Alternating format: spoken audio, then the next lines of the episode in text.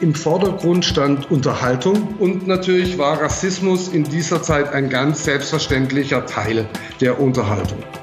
Ich habe ja ganz viele Anfragen auch als Schauspielerin bekommen. Kannst du mal eine Prostituierte spielen oder kannst du mal eine Putzfrau spielen? Das hat sich jetzt in den letzten Jahren natürlich schon ein bisschen geändert, aber es ist immer noch nicht wirklich richtig cool. Das Fernsehen hinkt da hinterher, hinter der Realität. Und das finde ich sehr, sehr schade. Der Film war in den ersten Wochen quasi nonstop ausverkauft. Und man muss dazu sagen, Namibia hat insgesamt vier Kinos im ganzen Land. Und es ist eigentlich nicht so, dass in irgendeiner Art und Weise diese Kinos normalerweise ausverkauft wären. Hallo und herzlich willkommen zur Episode 42 unseres Filmmagazins, der ersten regulären Episode nach unserer Sommerpause. Euch wird beim Reinhören diesmal schnell auffallen, dass wir ein bisschen was verändert haben. Ich bin natürlich trotzdem Anne Feuerhack und mir gegenüber sitzt heute mal zur Abwechslung nicht Martin, sondern der Lukas Görlach. Hallo. Und ich würde sagen, wir steigen gleich ins Thema ein. Heute geht es um Rassismus im Film oder Rassismus in Filmen. Ein Thema, das wirklich unglaublich umfangreich ist. Und deswegen haben wir uns ja einige besondere Perspektiven rausgesucht, ähm, von denen aus wir das Thema betrachten wollen. Und da ist Perspektiven genau das richtige Stichwort, denn dazu haben wir Menschen getroffen, die auf die ein oder andere Weise mit dem Thema Rassismus in Filmen in Kontakt gekommen sind. Ihr habt im Intro schon Mo Asuman gehört, die unter anderem in ihrem Dokumentarfilm Die Aria Rassisten mit ihrem eigenen Rassismus konfrontiert hat. Wir sprechen mit Professor Tobias Nagel, der über People of Color geforscht hat, die in Filmen der Weimarer Republik als Statisten aufgetreten sind. Und auch wenn Martin diesmal nicht mitmoderiert, äh, werdet ihr trotzdem seine Stimme hören, denn der berichtet uns diesmal über Blackfacing in einer britischen Fernsehshow. Und zum Schluss sprechen wir noch mit dem Radiojournalisten Jasko Russ, der arbeitet in Namibia und berichtet davon, wie denn der Kinostart von Marvels Black Panther so angekommen ist. Das war nämlich ganz besonders. Ihr hört also schon, wir haben viel vor und deswegen würde ich sagen, wir steigen gleich mal direkt ein.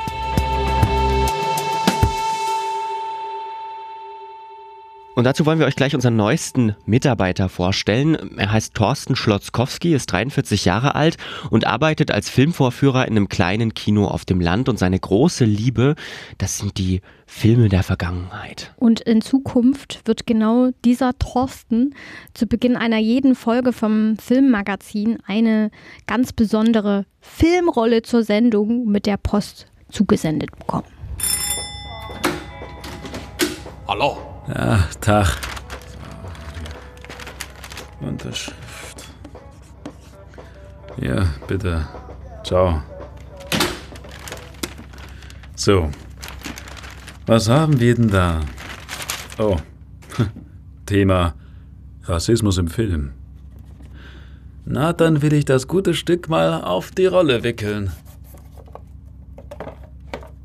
Rassismus. Naja, das ist im Film schon lange ein Problem.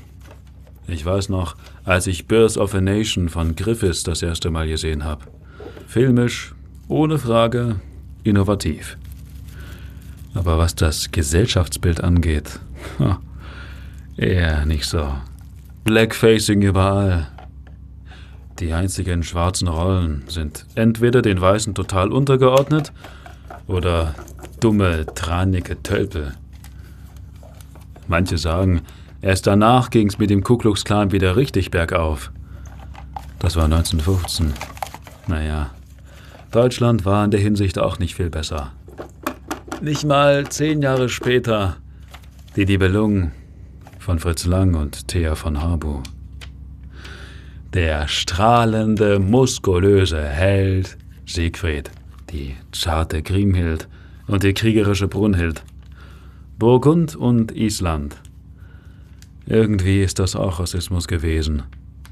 Und wenn nicht, dann ließ es sich zumindest gut instrumentalisieren. Aber zum Glück sind die Zeiten ja vorbei.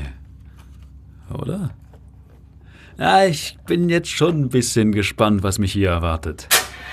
Na dann, los geht's.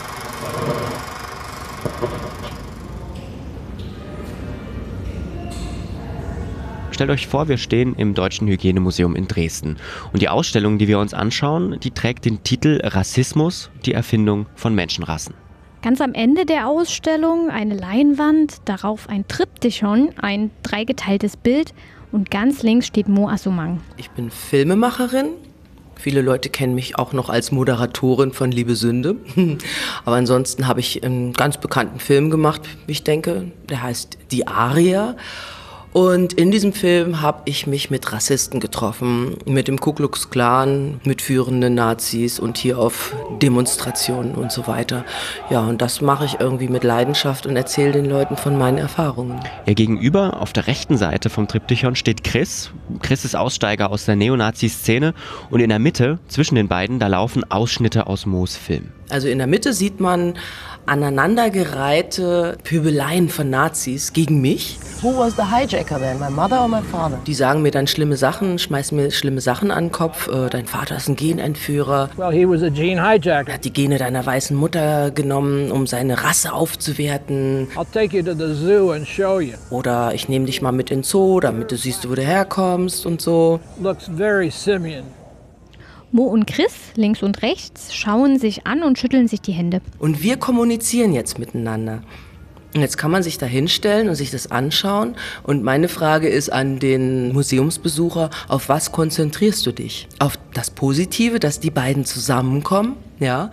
Oder auf die Pöbeleien in der Mitte? Und ich will ganz ehrlich sein, es ist mir sehr schwer gefallen, mich eben nicht auf diese Pöbeleien zu konzentrieren, denn das, was diese Rassisten dort sagen, das ist einfach nur krass und lässt einen irgendwie sprachlos zurück. Für unseren Podcast haben wir uns mit Moasuman getroffen, kurz nach einem Vortrag, den sie in Dresden gehalten hat.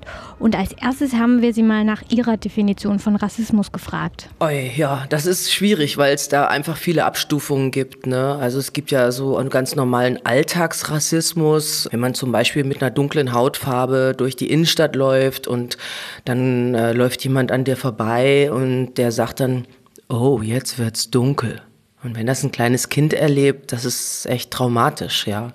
Solche Sachen gibt es und natürlich Rassismus in Form von ja regelrechten Anfeindungen oder mir hat mal jemand, ähm, als ich Taxifahrerin war in Berlin, meinen Kopf aufs Taxidach draufgeschlagen, weil der irgendwie Rassist war. Also das ist natürlich auch Rassismus.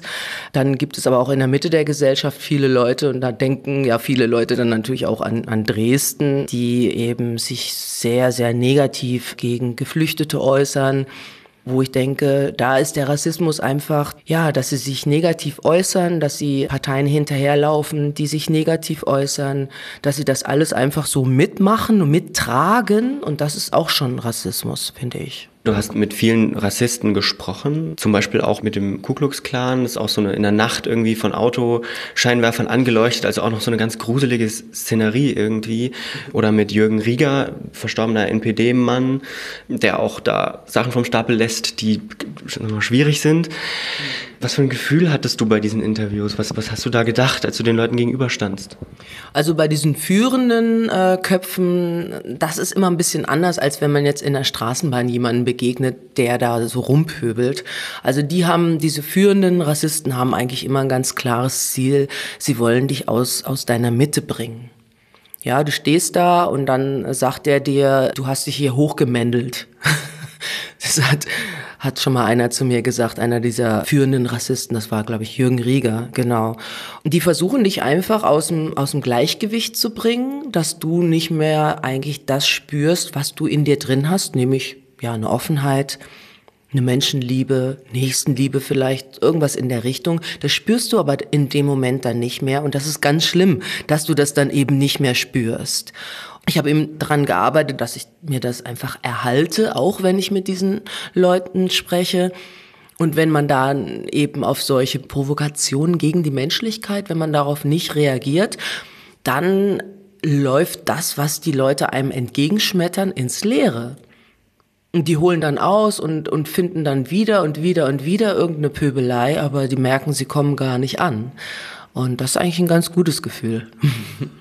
Das ist ja generell so die, so deine Umgangsart damit, die man dir auch zuschreibt. Ne? Wir haben zum Beispiel äh, als YouTube-Kommentar unter einem Ausschnitt von die Aria gefunden, ähm, she killed them with kindness, was es wahrscheinlich auch sehr gut beschreibt. Kann man Rassismus besonders gut mit Freundlichkeit begegnen? Also ist das so die beste Methode?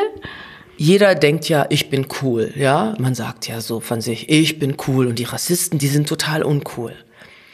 Wenn du dich aber aus deinem Gleichgewicht bringen lässt, ja, dann bist du nicht wirklich cool. Und deshalb ist es ganz wichtig, erstmal herauszufinden, ähm, wo man da von denen auch getriggert werden kann. Ja, das ist ganz, ganz wichtig, äh, weil wenn du das nicht weißt, dann fällst du immer wieder rein. Und dann musst du einfach gucken. Ich habe eben geguckt, wie kann ich mit den Leuten am besten umgehen und ich bin da mit meiner Neugierde eigentlich am allerbesten gefahren. Ich habe dann einfach versucht herauszufinden, wer steht denn da eigentlich vor mir? Weil du weißt es ja nicht, da pöbelt einer rum, du kennst diesen Menschen gar nicht. Und wenn du aber den Menschen gar nicht kennenlernen willst oder der dir einfach scheißegal ist oder du den sogar hast, dann ist auch irgendwas falsch, weil also ich zumindest habe dann immer gedacht, nee, das bin ich jetzt nicht, wenn ich den hasse. Also denke ich, bleib bei dir, ja, und dann kannst du da am allermeisten erreichen. Und mit einer Freundlichkeit kann man sehr viel erreichen, aber die Rassisten flüchten natürlich, ne, weil sie ja nicht ins Gespräch kommen wollen. Das ist ja ihre größte Sorge, dass sie ja im Gespräch auch ein Problem lösen könnten. Und eine rassistische Community oder auch Pegidisten, ja, die wollen ja keine Probleme lösen, sie wollen sie ja halten. Mit aller Gewalt versuchen sie, das Problem einfach da zu halten, die Wut aufrecht zu erhalten. Und sie bringen ja gar keine Lösung. Wenn du da mit Freundlichkeit reingehst und versuchst, eine Lösung zu bringen, wirst du wahrscheinlich meistens abgeschmettert. Also mit ganz viel Glück kann man da auch manchmal ins Gespräch kommen. Ich finde es einfach, ich finde es total faszinierend, dass du da überhaupt so ruhig bleiben kannst, weil mhm. ähm, das ist ja auch schon ein sehr persönlicher Angriff, ne, der, der, der dir da entgegensteht. Und, und das ist ja auch was, was schnell emotionalisiert hat. Das, also hat das auch ein bisschen Training gebraucht, sag ich mal? Oder bist du einfach vom Typ her wahrscheinlich so, ne? Du, du bist da sehr reflektiert einfach auch. Ja, also ähm, das ist auf jeden Fall Training. Also sowas kann man nicht von vornherein. Also am Anfang rastet man da äh, auch aus und möchte den Leuten am liebsten auch was wieder zurückschmettern. Aber ich kann mich erinnern, ich war ja mal Taxifahrerin und ich kann mich erinnern, da wollten mal drei Glatzen, sag ich jetzt mal so ganz gemein, drei Glatzen äh, bei mir einsteigen, aber ri richtig Hardcore-Nazis, drei richtige Hardcore-Nazis. Und es war mitten in der Nacht, drei Uhr, und die standen da. Und dann dachte ich, ja gut, also wenn ich die jetzt nicht mitnehme, dann stehen die da noch länger. Und das war kalt, ja. Und da habe ich die halt mitgenommen und dann saßen die hinten äh, und ich habe nur durch den Rückspiegel so die stahlblauen Augen gesehen, die mich angeguckt haben. Ich habe die einfach zugetextet und das hat irgendwie funktioniert.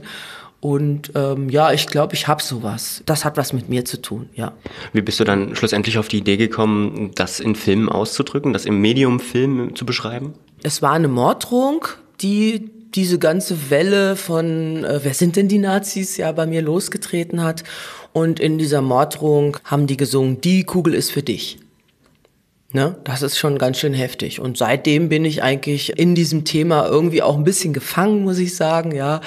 Weil leider nicht so viele Leute diese positive Herangehensweise machen.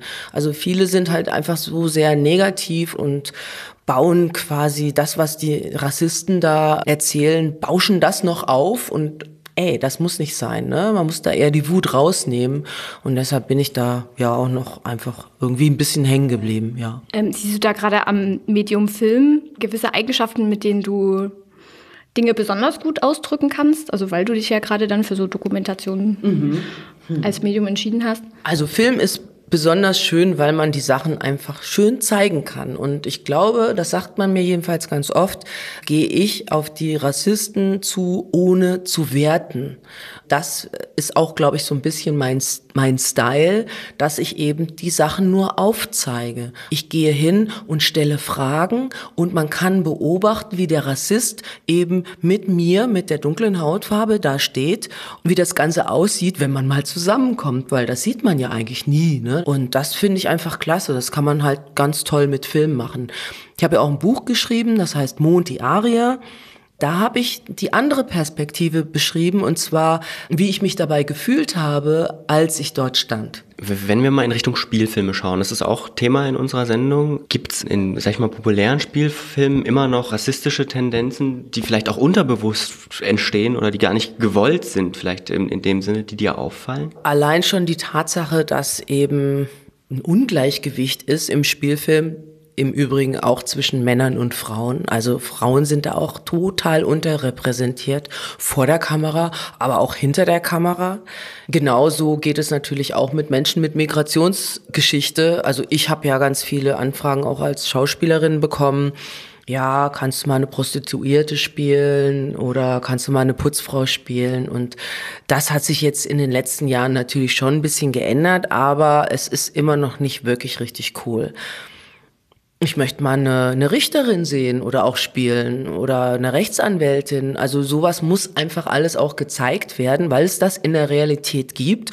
Und tatsächlich, das Fernsehen ist, hinkt da hinterher, hinter der Realität. Und das finde ich sehr, sehr schade. Aber wenn ich jetzt an Film denke, da denke ich im Moment eher so an, an Spike Lee. Da war ich bei der letzten Premiere. Black Clansman. Sehr empfehlenswert auch. Letzte Frage. Was kann man denn tun, um Rassismus, Rassisten zu begegnen? Was ist so deine, hm. was wäre so deine Botschaft, deine, dein Tipp für uns? Mm, Fragen stellen. Also das ist das Allerwichtigste. Die meisten machen sich keine Gedanken. Die meisten haben einfach so halt ihre DIN A4-Seite, wo alles draufsteht. Und das rattern sie dann runter und die machen sich nicht wirklich Gedanken. Die hauen dann auch mal so Sätze raus wie, ach, sollen die auch die Geflüchteten alle irgendwie mehr ertrinken? Das ist natürlich ein Spruch, aber wie sieht eigentlich die Realität aus? Und dann einfach mal nachfragen, kannst du mir das mal beschreiben, wenn äh, so ein Boot mit Geflüchteten da unterwegs ist im Meer, das Boot geht unter, die Mutter fällt ins Wasser, das Baby fällt ins Wasser, die Mutter kann kaum schwimmen, das Baby kann sowieso nicht schwimmen. Und die, beschreib mir mal die Hand, die nach dem Baby greift. Nur das, mehr ist es nicht. Beschreib das mal. Dann kommen viele Leute erst in der Realität an. Man muss die Leute einfach dahin bringen, dass sie ähm, aus ihrem Konstrukt, weil Rassismus, das ist ein Konstrukt, dass sie aus dem Konstrukt wegkommen zur Realität. Nicht nur sich irgendwas vorstellen, was vermeintlich äh, geflüchtete Menschen mit einer dunklen Hautfarbe oder einer anderen Religion machen. Ich finde es schön, weil ich eben eine dunkle Hautfarbe habe, dann dort auch manchmal ins Gespräch zu kommen. Und das mache ich wirklich mit Leidenschaft. Und ich würde mir wünschen, dass es äh, so viele andere Leute auch machen, ohne Vorwürfe, einfach hingehen, ohne ein Mensch per se in eine Schublade zu packen, einfach nur Fragen stellen und den Rassisten dahin bringen, dass er seine Gehirnwindung anstrengt. Super, vielen Dank dir fürs Gespräch, dass du dir Zeit genommen hast.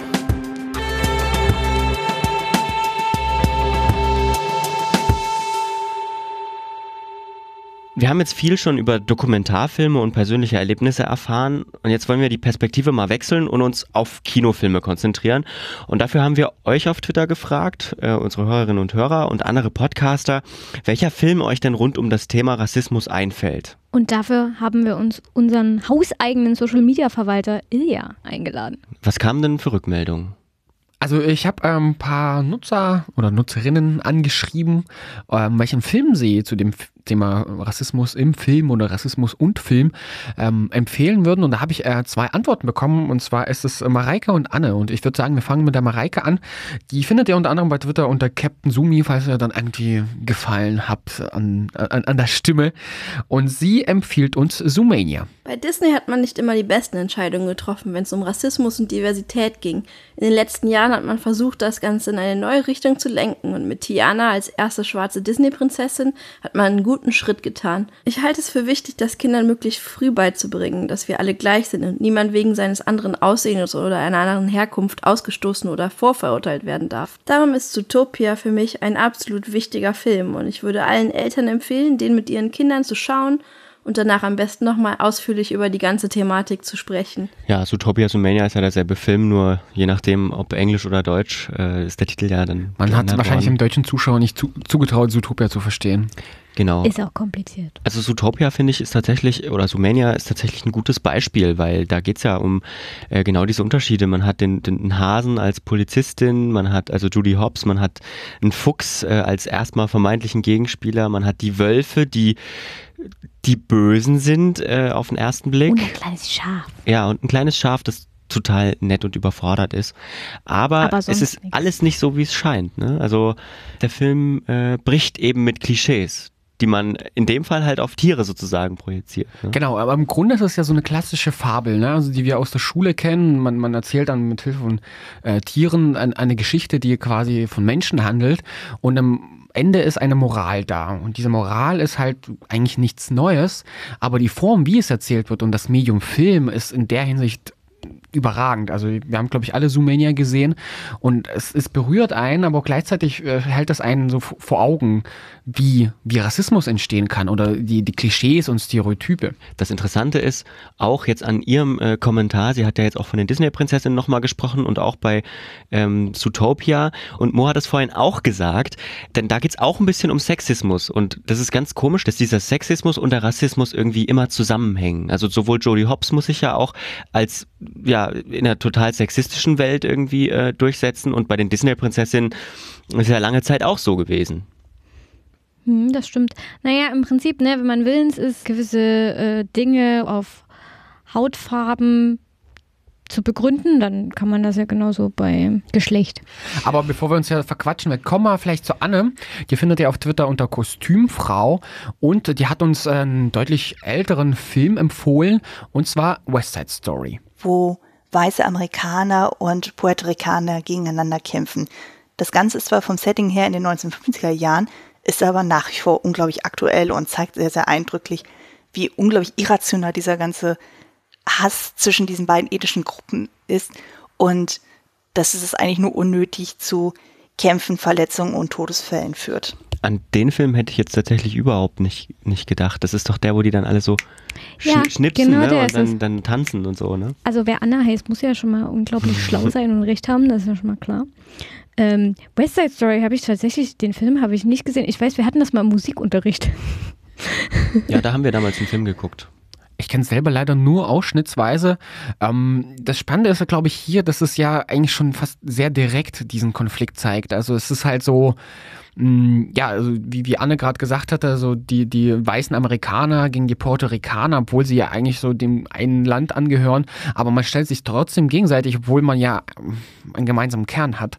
Und das, das führt so diese, diese Absurdität und diese Sinnlosigkeit von, von, von ja, Faktoren, die man sich quasi begründet, warum man anders ist als die anderen, wie zum Beispiel Rasse oder halt äh, das Geschlecht. Ja, und bei West Side Story tatsächlich, das ist ja diese Romeo und Julia-Geschichte sozusagen äh, nicht auf den Stand äh, oder die verfeindeten Familien übertragen, sondern eben auf die Herkunft. Ja, äh, gab es sonst noch was bei Twitter? Äh, wir haben dann also super viel weibliche Beteiligung, sag ich mal. Becky, die äh, bei, ähm, bei Twitter unter Genderbeitrag findet, hat sich nochmal äh, gemeldet mit ein paar Favoriten zum Thema Rassismus, Rassismus und Film und äh, ich zücke da meine Liste, weil sie hat da einiges empfohlen. Ähm, Do the Right Thing zum Beispiel, den hat mir als ähm, Oscar-Film damals, es ging, es ging um das Thema Oscars So White, das immer wieder quasi, auch ein Jahr später taucht das hier auf. Äh, Mudbound äh, hat sie empfohlen, dann American History X unter anderem, Edward Norton damals noch recht jung, unglaublich prägnant, also ich weiß nicht, wie oft ich den gesehen habe und dann ein aktueller Film, Black Clansman, der jetzt äh, unter anderem so ein Aufhänger bei uns war und äh, auch viel positive Kritik erntet. Dann ein älteres Werk, Angst, Essen, Seele auf von Rainer Werner Fassbinder. Mhm. Und dann noch zwei aktuelle Werke, zu, äh, Black Panther, da zu dem Thema kommen wir dann auch noch gleich, äh, blicken da in ein anderes Land, ja. Und Get Out, da warst du ja, Lukas, durchaus begeistert. Bei mir hat der irgendwie komischerweise nicht gefruchtet, weil ich diese Verbindung zwischen Horror und Rassismus irgendwie nicht so richtig dahinter gestiegen bin. Also wir haben jetzt auf jeden Fall viele Tipps und viele Filme, ähm, die sich äh, direkt oder indirekt mit dem Thema auseinandersetzen. Und äh, ja, dann schaut da einfach mal rein. Also ich glaube, die kann man sich alle gucken. Oder gibt's noch? Genau, gibt's also noch? Becky hat nur halt noch geschrieben, was man vielleicht ähm, nicht empfehlen kann, ist in der Hinsicht Free Billboards Outside Missouri. Ähm, da wird Rassismus so runtergedampft, dass es halt eigentlich einfach nur äh, Dummheit ist. Also, dass man, wenn man es nicht besser weiß, ist man halt so rassistisch. Und ähm, gleichzeitig gibt's dann einen Charakter, der dann auch nochmal so ein, so ein Redemption-Arc bekommt. Das fand ich, in, als ich den Film damals auch gesehen habe, dachte ich so, oh, okay, das Thema ist echt banal dargestellt. Also da muss ich halt der Becky auch zustimmen, dass es in der Hinsicht echt schade ist. Das war dann irgendwie so ein bisschen, ja, nochmal ein bisschen Wasser hingeplätschert. Das ist eigentlich schade, ne, weil der ja sonst so gelobt war, so für die, für, Ja, für die, Hauptgeschichte ist ja auch toll, ja, mal, aber warum ne, man der das dann Idee. nochmal so nebenbei irgendwie droppt und halt das Thema Rassismus dann noch aufnimmt, aber dann auch so auf so eine banale Art und Weise ist ein bisschen verspielte, verspielte Spielzeit. Vielen Dank, Ilja, dass du uns äh, berichtet hast von, von, aus dem Internet. Zurück in den Ich surfe Schrank. weiter in Zu, meinem zu, zurück, Browser. genau, surf mal weiter in deinem Browser und bring uns wieder spannende äh, O-Töne mit. Und jetzt gehen wir ganz weit zurück in die Filmgeschichte. Rassismus gab es nämlich schon früher, als das Kino gerade erst richtig populär wurde.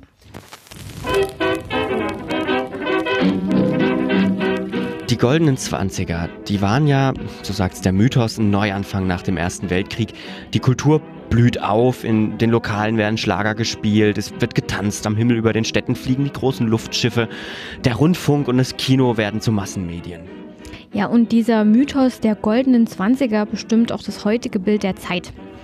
Äh, ein bei Deutschen besonders beliebtes Filmgenre damals, das waren die exotischen Abenteuerfilme. Wer jetzt nicht mit Filmgeschichte so vertraut ist, kann sich das so ein bisschen vorstellen, denke ich, als Indiana Jones-artige Filme, aber eben als Stummfilm. Das waren oft Mehrteiler mit ungeheuer großem Aufwand, der in die Kulissen und in die Ausstattung gesteckt wurde, Monumentalfilme zum Teil. Und viele von diesen Filmen waren eben auch in Gegenden angesiedelt, die den damaligen Zuschauern als exotisch vorkamen. Der Mann, den ihr da gerade gehört habt, der hat viel geforscht zu diesem Filmgenre.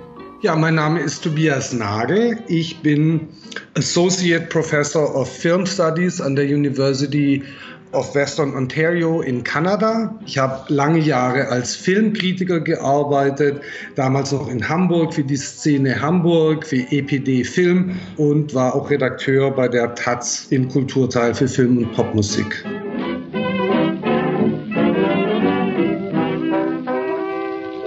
Und ganz besonders betrachtet hat er in seinen Arbeiten den Einsatz von People of Color aus den ehemaligen deutschen Kolonien. Die wurden nämlich als Komparsen in diesen Filmen eingesetzt.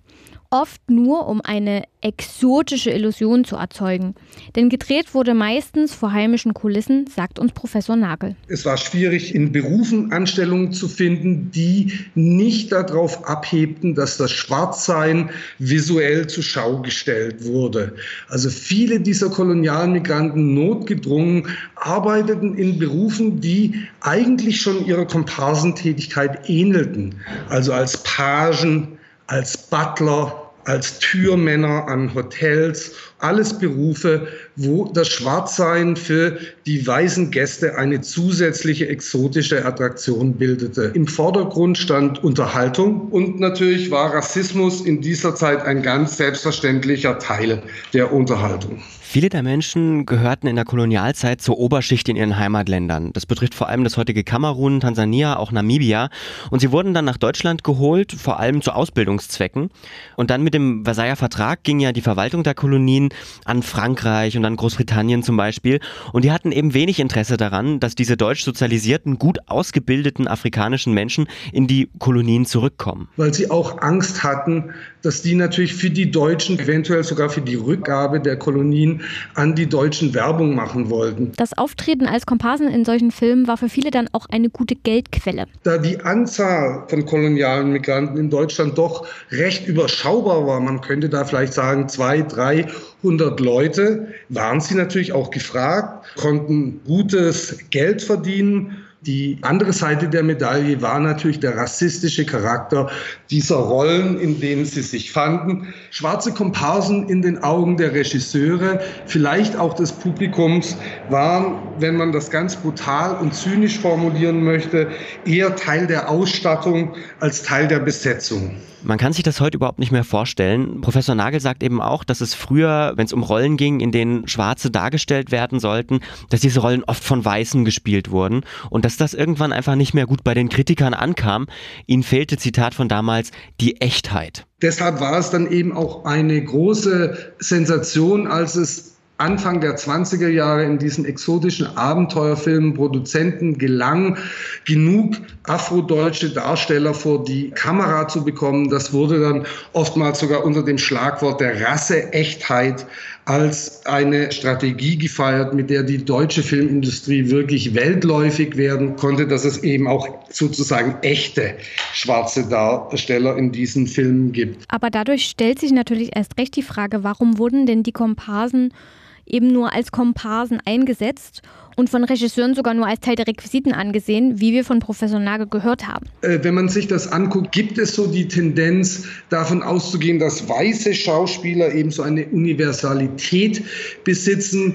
Ihre Wandlungsfähigkeit wird gerühmt eine schwarze Rolle darzustellen, ist dann in dieser Perspektive natürlich nochmal eine Herausforderung, in der Schauspieler ihre Meisterschaft beweisen können, während der nicht weiße Schauspielerkörper oder auch der jüdische Schauspielerkörper immer wahrgenommen wurde in diesen Debatten als gefangen in seiner Körperlichkeit, eben unfähig, genau diese Wandlungsfähigkeit zu erlangen, diesen unbeschriebenen Charakter, den der weiße Schauspieler für sich beansprucht. Schwarze wurden eben immer in eine Rolle gezwungen, wo sie tatsächlich nur als Schwarze ohne komplexe Psychologie in dienenden oder dämonischen Rollen auftraten es wurde oftmals gar nicht als Schauspiel wahrgenommen. Die Ansicht war, rassifizierte Darsteller können im Grunde genommen nur sich selbst spielen, wie eben Kinder oder Tiere. Und allein daran kann man schon ablesen, wie rassistisch die Filmindustrie in der Weimarer Republik eigentlich war. Da schlummert für mich schon ganz viel von dieser Ideologie, die die Nazis dann noch weiter ausgebaut haben, also von wegen goldene Zwanziger. Professor Nagel hat die Geschichte der Komparsen aus den Kolonien auch noch weiter verfolgt nach Ende der Weimarer Zeit. Natürlich sind viele dieser Motive geblieben, einiges hat sich aber auch verändert. In der Weimarer Zeit war es jedoch so, dass der schwarze Körper eben auch dekadent mit einer exotischen Sexualität aufgeladen, fetischisiert wurde. Er war auch ein Objekt des Begehrens in einigen Filmen. Diese Faszination, das ist was dann im nationalsozialistischen Kino verschwindet. Was bleibt, sind natürlich viele andere Rollen, also die dienenden Rollen als Butler, Pagen, als Kellner, Referenzen an die Traditionen der Hofmohren, was sich ja bis in Juzys hinzieht. Wir sehen weniger Boxer, wir sehen weniger Tänzer, wir sehen weniger Sänger, aber wir sehen viele koloniale Figuren, Häuptlinge, aufständige, vielleicht einmal verführerische schwarze Frauenfiguren, die dann auf den Diskurs um Mischehen in den deutschen Kolonien vielleicht anspielen. Der Nationalsozialismus zementiert die Rassenhierarchien und lässt noch weniger Ambivalenzen zu als das Weimarer Kino. Wenn ich ganz ehrlich bin, dann habe ich vor der Recherche zu der Sendung und auch vor dem Interview mit Professor Nagel von diesem Aspekt der deutschen Kinogeschichte und Filmgeschichte noch, nicht, noch nie gehört.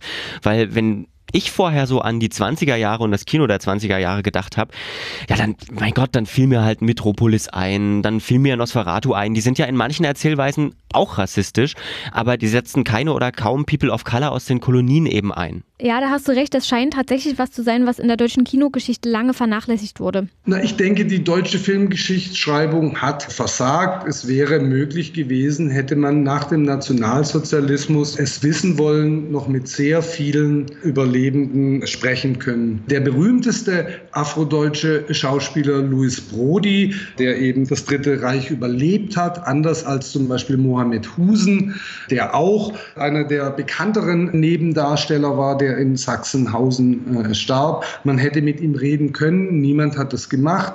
Es gibt 1960 in einem Kinolexikon den Eintrag, da steht eben dann nur Louis Brody in Klammern das N-Wort.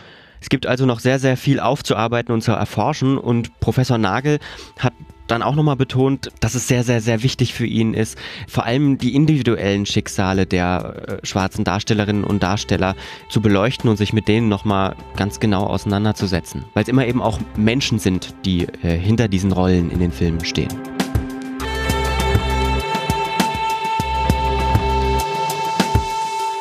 Früher wurden nicht nur schwarze Darsteller in Filmen für schwarze Rollen eingesetzt, sondern auch weiße, die dann schwarz geschminkt wurden. Eine ganz besonders verunglimpfende Version des sogenannten Blackfacings, die hat sich in den USA schon im 18. Jahrhundert entwickelt, zuerst im Theater, später als dann Film dazu kam, auch im Film, in den sogenannten Minstrel-Shows. Und Martin hat sich mal so eine Unterhaltungsshow angeschaut, die in Großbritannien bis Ende der 70er Jahre produziert wurde, und zwar von der BBC.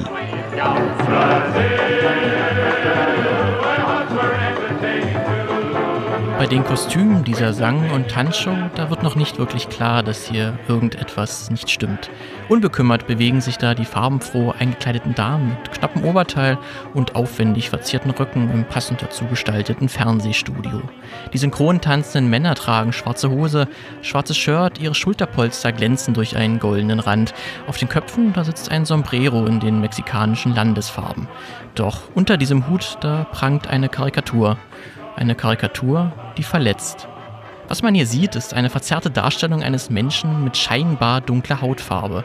Alle männlichen Darsteller haben sich nämlich das Gesicht gefärbt mit einer vagen Ladung schwarz-brauner Farbe.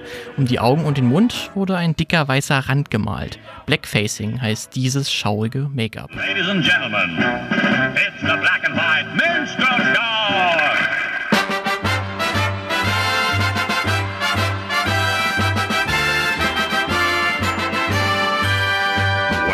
The foeman bears his steel, Tarantara, tarantara, we uncomfortable feel. tarantara, And we find the wisest thing tarantara, tarantara. is to slap our chest and sing tarantara. The Black and White Minstrel Show startete Ende der 50er Jahre im britischen Fernsehen und fährt 20 Jahre lang fast durchgehend Topquoten ein. Über 16 Millionen Zuschauer schauen den stets fröhlichen Sänger und Sängerin am Höhepunkt des Interesses zu. Im Vordergrund steht ein scheinbar sorgenloses Großbritannien. Gesungen wird über die Sommerliebe, das Wetter, gute Freunde, die immer zusammenhalten. Den Namen, die Optik und die Musik entleiht sich die Black and White Minstrel Show aus den USA. Dort entstehen sogenannte Minstrel-Shows Anfang des 19. Jahrhunderts und inszenieren in ihren Musikstücken Stereotype über Afroamerikaner. Das Leben als Sklavenarbeiter wird romantisiert und Schwarze sind einfältige Dauergrinser, die ihre gesellschaftliche Stellung nie hinterfragen. Bis auf wenige Ausnahmen übernehmen Weiße die Parts der Afroamerikaner. Mit geschwarztem Gesicht und extrem betonten Lippen wie Augen. Ganz so extrem ist die Black and White Minstrel Show nicht. Der Sklavenhintergrund wird beispielsweise ausgeklammert. Dennoch kennen in der Show Schwarze nicht mehr als zwei Gefühlszustände und umwerben ständig weiße Frauen. In einer BBC-Reportage sprechen einige Darsteller rückblickend über diesen rassistischen Subtext.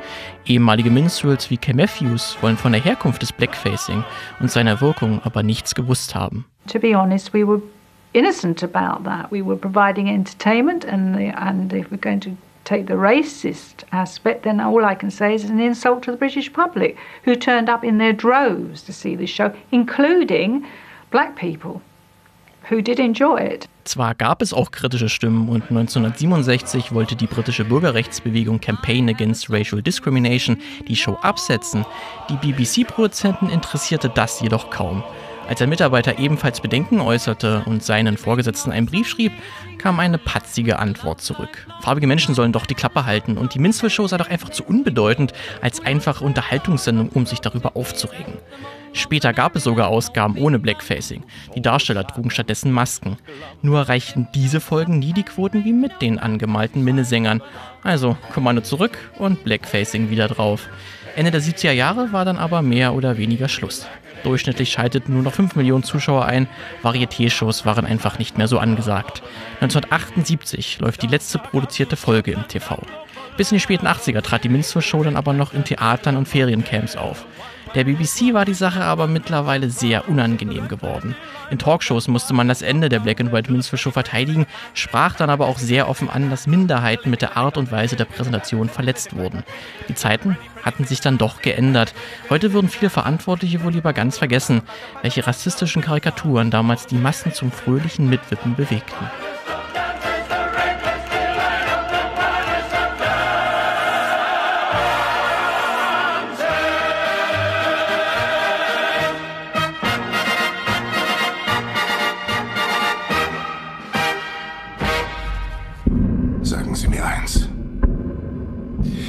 Was wissen Sie über Wakanda? Black Panther, der Marvel-Film über das fiktive, hochentwickelte Land Wakanda in Afrika und dessen König T'Challa alias Black Panther, der hat in diesem Jahr das zweithöchste Einspielergebnis an den Kinokassen überhaupt erzielt. Über 1,3 Milliarden US-Dollar waren das und getoppt wurde er nur noch von Avengers Infinity War, wo Black Panther ja auch eine wichtige Rolle spielt. Dabei liegt es in Afrika. Rassistische Gruppierungen versuchten sogar den Kinostart zu sabotieren. Sie kamen vor allem aus den USA, aus Kreisen der Alt-Right-Bewegung. Medien berichteten über Fake News von vermeintlichen Angriffen auf weiße Kinobesucher.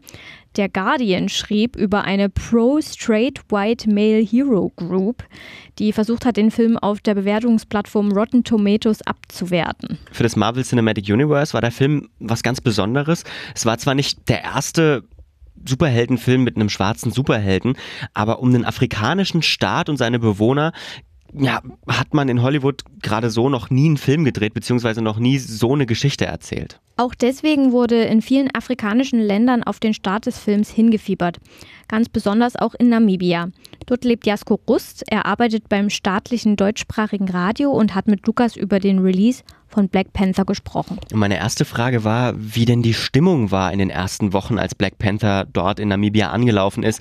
Hat denn jede und jeder über den Film gesprochen? Das war nicht mal nur in den ersten Wochen so, das fing schon lange vor der Premiere letzten Endes an. Also als klar wurde, dass Black Panther tatsächlich in die Kinos kommen würde, war der Hype auf äh, besonders den sozialen Medien riesig. Also da ging es wochenlang um nichts anderes mehr. Und als dann die Premiere letzten Endes kam, Klar, da war die Euphorie dann noch mal ein Stück größer, wenn das überhaupt in irgendeiner Art und Weise möglich ist. Äh, da gab es dann wirklich einfach ein Rennen um diese Karten. Ganz viele Geschäfte haben sich dann auch Ideen entwickelt, inwiefern sie dann diese Premierenkarten verlosen können etc. Die Premiere selber in den zwei Kinos in Windhoek war ein Riesenspektakel. Die Leute sind mit traditionellen afrikanischen Klamotten angekommen. Es gab da dann Trommelspieler, die die Djembe gespielt haben etc. Also wirklich ein Riesending.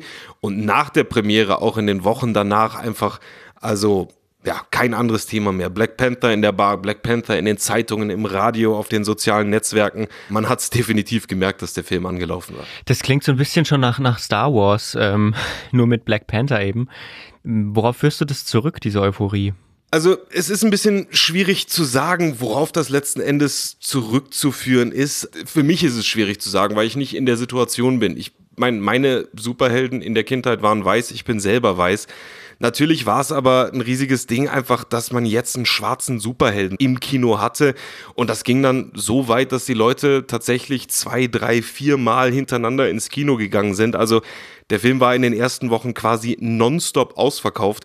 Und man muss dazu sagen, Namibia hat insgesamt vier Kinos im ganzen Land und es ist eigentlich nicht so, dass in irgendeiner Art und Weise diese Kinos normalerweise ausverkauft wären. Aber als Black Panther dann anlief, ja, einfach ein, ein wahnsinniger Andrang.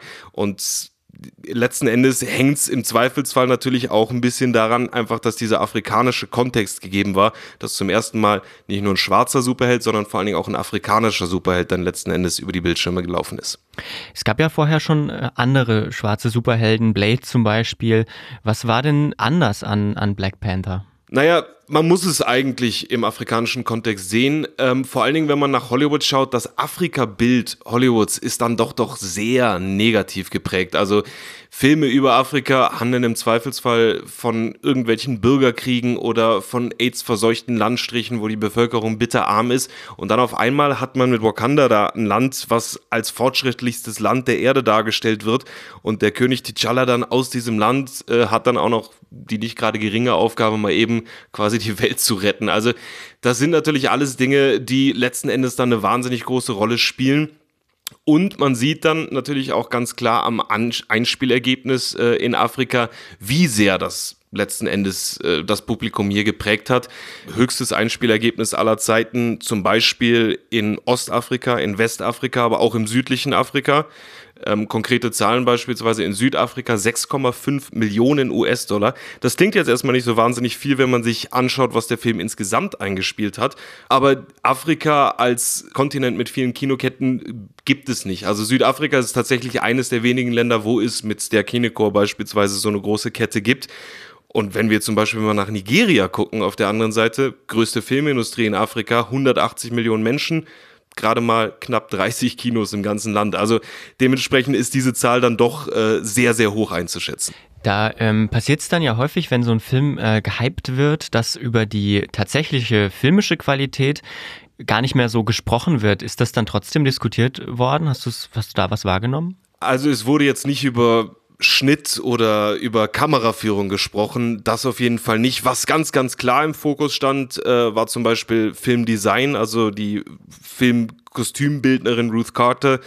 Die hat wahnsinnig viel Lob erfahren weil sie unter anderem dann traditionelle Kostüme der Maasai, der Zulu, der Tuareg oder auch hier der Himba, einem Volksstamm aus Namibia, verwendet hat.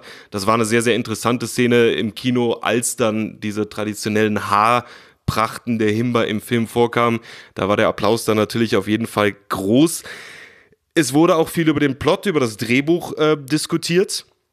Und da wurde dann viel darüber gesprochen, inwiefern zum Beispiel Killmonger ähm, als Afroamerikaner unberechtigterweise zum Sündenbock gemacht worden ist. Aber ansonsten hatten filmerische Qualitäten da eher am Rande eine Rolle. Also was hier ganz, ganz wichtig war, war zum Beispiel auch die Herkunft der Schauspieler äh, Danai Gurira zum Beispiel mit ihrer simbabwischen Herkunft und Lupita Nyong'o mit kenianischen Wurzeln, Florence Kasumba mit ugandischen Wurzeln. Also das waren so die Dinge, die hier die Leute wirklich bewegt haben, was dann auch wiederum ein Indiz dafür ist, wie wichtig dieser Film dann letzten Endes für die Menschen auch war. Du hast von Applaus gesprochen. Ähm, Gab es denn auch was, was jetzt, du hast schon auch den Böse, Bösewicht ähm, erwähnt, nicht so positiv aufgenommen wurde? Ja, also das ist eine der Dinge, die viel diskutiert worden sind, äh, diese Killmonger-Geschichte. Ich würde nicht unbedingt sagen, dass es negativ aufgenommen worden, aber viele haben einfach gesagt, naja, also warum ist Killmonger als Bösewicht dargestellt in diesem Film, wenn er doch eigentlich genau das Richtige möchte, nämlich mit Hilfe dieses Vibranium der ganzen Erde quasi zu helfen und besonders dann ja den Schwarzen aus der Unterdrückung zu helfen. Da gab es natürlich schon viele kontroverse Diskussionen. Dann gab es äh, relativ viele Gespräche auch über das Thema Martin Freeman als Weißer in dem Film, der dann doch wieder eine relativ tragende Rolle einnimmt. Auch da wurde viel drüber gesprochen. Und dann etwas äh, ja, aus der lustigen Sichtweise, ähm, der Akzent von Chadwick Boseman, dem Hauptdarsteller, der König äh, T'Challa spielt. Ähm, dieser Akzent wurde dann, naja, als sehr unauthentisch kritisiert. Und das ist leider Gottes äh, eine Geschichte, die wir in Hollywood-Filmen und Darstellungen über Afrika immer mal wieder sehen. Vielleicht müssen wir noch ganz kurz zum Schluss mal über Kinokultur in Namibia sprechen. Du hast vorhin von ähm, aus meiner Sicht erstaunlich wenigen Kinos gesprochen. Wie kann ich mir denn Kinokultur vorstellen dort? Naja, Kinokultur ist, glaube ich, schon das falsche Wort. Also seitdem ich hier im Land bin, gibt es wieder Kinos. Ähm, allerdings auch tatsächlich erst mit meiner Ankunft haben diese beiden großen Kinoketten aus dem südlichen, äh, aus Südafrika wieder aufgemacht. Der Kineko ist das. Ansonsten war hier jahrelang tatsächlich Ebbe. Also es gab tatsächlich keine Kinos. Jetzt haben wir zwei Kinos in der Hauptstadt, ein Kino im sehr bevölkerungsreichen Norden und noch eins an der Küste, also vier insgesamt für, naja, knapp 2,2 Millionen Einwohner. Das ist nicht unbedingt wahnsinnig viel. Das Problem ist natürlich auch, ein Kinobesuch ist teuer. Und es werden hauptsächlich Mainstream-Filme gezeigt, also Marvel-Filme, über die wir jetzt, Black Panther ist ja auch, entstammt ja auch dem Marvel-Universum, die werden immer gezeigt, die sind auch normalerweise große Erfolge hier in Namibia. Aber was zum Beispiel irgendwie Indie- oder Independence-Filme angeht, solche Geschichten findet man hier überhaupt nicht. Auch afrikanische Filme werden kaum gezeigt, es sei denn in irgendeiner Art und Weise durch Initiativen wie zum Beispiel das Deutsche Goethe-Institut oder das französische oder portugiesische Pendant. Die haben dann auch so kleine Filmfestspiele, wo dann afrikanische Werke gezeigt werden. Aber ansonsten es gibt drei, vier Mainstream-Filme für ein, zwei Wochen und dann werden die gewechselt. Da sind dann auch immer die neuesten Hollywood-Filme dabei, aber wie auch schon angesprochen, wahnsinnig großen Andrang hat man in den Kinos nicht unbedingt.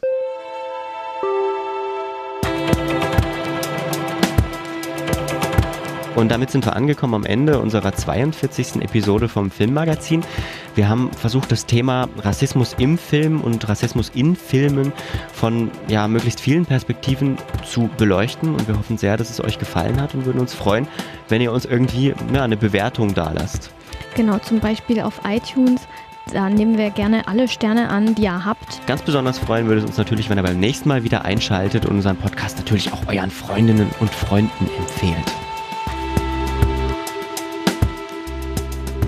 Ti Diese Sendung wurde moderiert von Anne Feuerhack und Lukas Görlach. Redaktionell beteiligt an der Episode waren Martin Dietrich und Ilja Almendinger. Unser Dank geht an Clemens Weichert für seinen Thorsten Schlotzkowski und Bonnie Stohr für die Jingle-Melodie. Ganz besonders danken wir natürlich unseren Gästen Mo Asumang, Jasko Rust und Tobias Nagel. Und den Podcasterinnen Mareike von Filmgedanken und Anne von Klassiker Fable. Ein weiterer besonderer Dank geht an das Deutsche Hygienemuseum in Dresden, die uns, naja, bei der Suche nach Gästen tatkräftig unterstützt haben und uns natürlich auch in die Ausstellung reingelassen haben.